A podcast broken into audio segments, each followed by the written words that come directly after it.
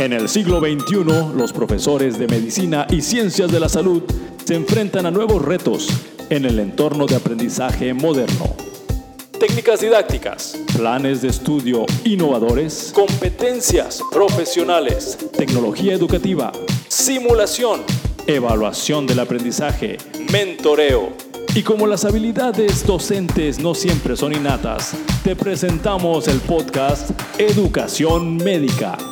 Bienvenidos. Hola, ¿qué tal? ¿Cómo están profesores y profesoras de escuelas de ciencias de la salud?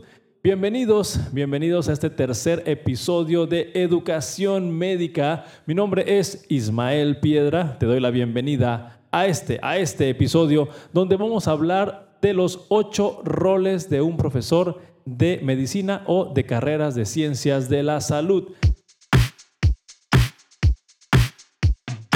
Les quiero comentar que este, este episodio está basado en un libro que así se llama en el idioma inglés, Los ocho roles de un profesor médico, y está escrito por el doctor Ronald Harden, que es uno de los líderes de educación médica en el mundo. Así que vamos a platicar de los ocho roles según el doctor Harden y vamos a empezar a describir cada uno de estos roles. Pues el primer, el primer rol que nos toca desempeñar como profesores de escuelas de medicina o de escuelas de cualquier área de la salud es que tenemos que ser proveedores de información.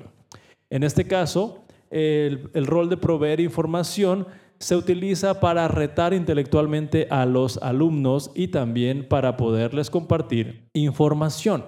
Como proveedores de información, nosotros tenemos estrategias porque nos podemos apoyar por la tecnología, por las aulas virtuales y podemos a través de estos medios filtrar la información, la que es relevante de la que no es tan relevante. Y esto lo podemos hacer ahora, como mencionaba yo, apoyados por la tecnología, debido a que en la antigüedad, voy a decir así la antigüedad, hace algunas décadas, pues eh, tenemos que leer todo el libro. Ahora, gracias a los recursos digitales, nosotros podemos poner el capítulo o la sección del capítulo o la imagen que quieres que el alumno vea y logre eh, integrar a sus conocimientos. De esa manera nosotros filtramos la información adecuada o necesaria y la ponemos disponible. También podemos ayudar y entrenar a nuestros alumnos a que aprendan a seleccionar la información importante de la que no es relevante. Teniendo en cuenta que nuestro rol inicial como profesores de medicina y de carreras de la salud es ser proveedor de información, nosotros podemos eh, diversificar en esta área porque podemos hacer clases videograbadas, podemos poner a su disposición algunos resúmenes, algunos capítulos del libro, como mencioné hace un momentito. También podemos nosotros ah, dar clases tradicionales, donde en algún momento eh, preparamos un material bastante innovador y bastante creativo y se los compartimos a los estudiantes. También a veces lo podemos relacionar con casos clínicos o hacer alguna estructura parecida al aprendizaje basado en problemas y ahora con nuevas tendencias en la educación, pues podemos hacer uso de los contenidos de aulas eh, virtuales, contenidos de eh, aprendizaje experiencial a través de la realidad aumentada, la realidad virtual, como algunos recursos que están agarrando tendencia en el mundo de la educación. Estás escuchando Educación Médica. El segundo rol que tenemos dentro de estos ocho roles como profesores es el ser facilitador y mentor. Nosotros tenemos que facilitar el aprendizaje para que éste sea efectivo.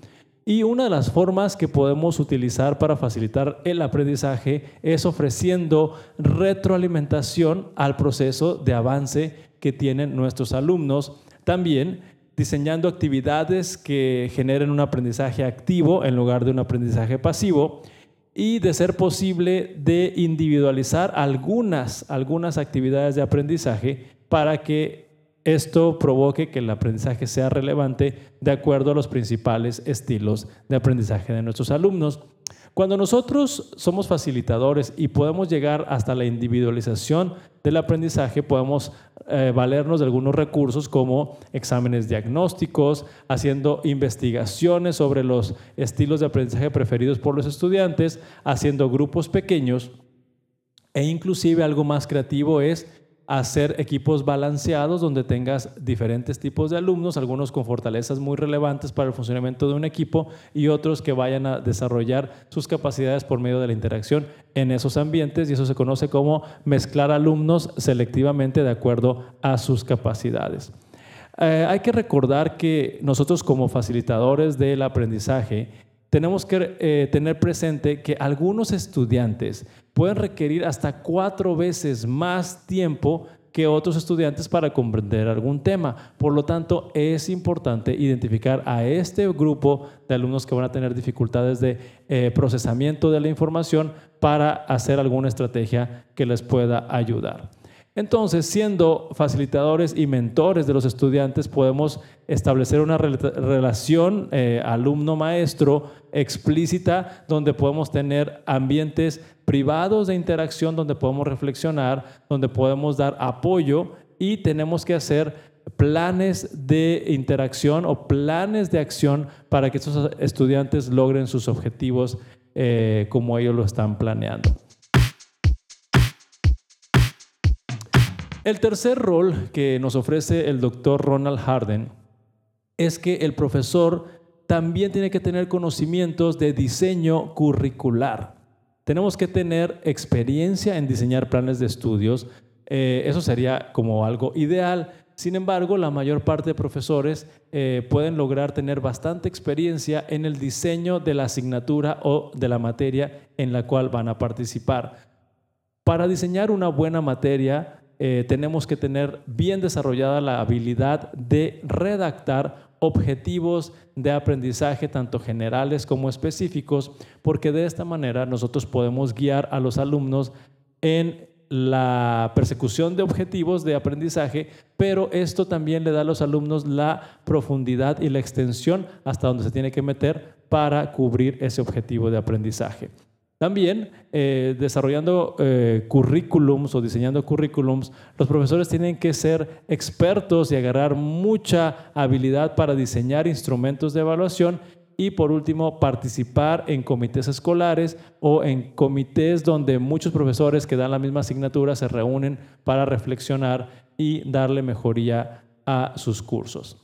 El cuarto, el cuarto rol que nos propone el doctor Ronald Harden es que los profesores tenemos que ser evaluadores. Tenemos que tener capacitación suficiente para identificar y seleccionar los mejores instrumentos de evaluación de acuerdo a lo que necesitamos medir en nuestras asignaturas. También tenemos que eh, formarnos como expertos en la construcción de preguntas o de exámenes basados en preguntas de opción múltiples en un formato de viñeta con cuatro opciones de respuesta. También, eh, dependiendo de las asignaturas o materias en las que participemos, podemos tener entrenamiento para el diseño e implementación del examen clínico objetivo y estructurado para que eso sea una realidad en nuestras escuelas. Y por último, como evaluadores, tenemos que ser muy diestros en retroalimentación, en darle la información para que el estudiante reflexione y mejore a través del tiempo. Para esto tenemos que ejercer un rol, que es el siguiente, el siguiente rol que, bueno, así se llama el rol, el rol model. Tenemos que ser, eh, tenemos que modelarle a los estudiantes comportamientos profesionales. Por ejemplo, tenemos que ser ejemplo, valga la redundancia, de buen trato con los pacientes. Tenemos que ser ejemplo que entendemos claramente lo que se espera de los estudiantes en el nivel en que se encuentran de la carrera o en su, nivel de avance en el plan de estudios. Tenemos que ser ejemplo para los estudiantes de que podemos ayudar a ciertos alumnos a desarrollar mejores comportamientos profesionales y les ayudamos a desarrollar su identidad profesional.